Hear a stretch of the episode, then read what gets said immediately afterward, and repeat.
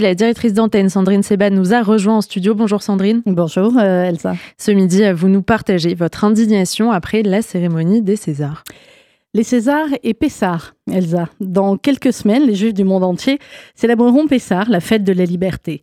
Où seront les otages à ce moment-là? Nul ne le sait. Quant à ceux qui ont été libérés, ils devront vivre toute leur vie avec la mémoire de ces jours terribles où ils ont été captifs d'un mouvement terroriste, humiliés, torturés, affamés, violés. À Pessard, il y a une phrase qui revient dans un des textes Cela nous aurait suffi. Sans rentrer dans les détails, je ne suis pas une spécialiste, on peut juste retenir cette morale Cela nous aurait suffi. Cela veut dire que pour une simple chose, nous pouvons être reconnaissants. Vendredi soir avait lieu la traditionnelle cérémonie des Césars. Quel est le rapport Allez-vous me dire? Très simple. Quelques mots, ou même une pensée, une photo, une dédicace, un ruban jaune sur une robe de soirée, cela nous aurait suffi. Car au César, on a enfin dénoncé par la voix de Judith Godrèche les crimes sexuels dans le cinéma. Mais on n'a pas eu un seul mot pour les femmes, jeunes filles et même enfants israéliens violés par centaines, massacrés, mutilés. On a parlé de Gaza, et bien sûr, pourquoi ne pas en parler? C'est la liberté de chacun, mais sans avoir un mot pour le pire massacre de juifs depuis la Shoah. Pas un mot pour nos 42 compatriotes assassinés par le Hamas, pas un mot pour les otages, pas un mot non plus pour les centaines d'actes antisémites en France depuis le 7 octobre.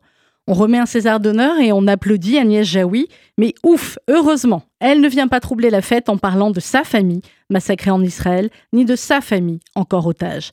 Car oui, petit rappel, il y a encore 134 otages, dont trois Français, à aller chercher, et c'est un peu plus complexe que d'aller chercher un César.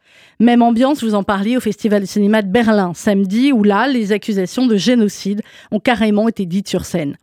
Mais si on va plus loin, pas un mot pour l'Ukraine non plus, alors que cette guerre est en Europe et que vendredi, c'était le deuxième anniversaire de l'invasion russe. Pas un mot non plus pour les femmes iraniennes qui meurent pour avoir laissé leurs cheveux au vent et qui défient chaque jour les mollahs avec un courage inouï. D'ailleurs, avez-vous déjà entendu au César parler du conflit en Syrie avec ses centaines de milliers de morts civils musulmans, des Ouïghours, du Yémen, bref, des autres guerres et conflits armés de la planète? Même sans un mot sur l'antisémitisme, même sans un mot sur Israël, même sans un mot sur les 42 Français assassinés, même sans un mot sur les otages français, même sans un mot sur Kfir et Ariel, les plus jeunes otages du monde.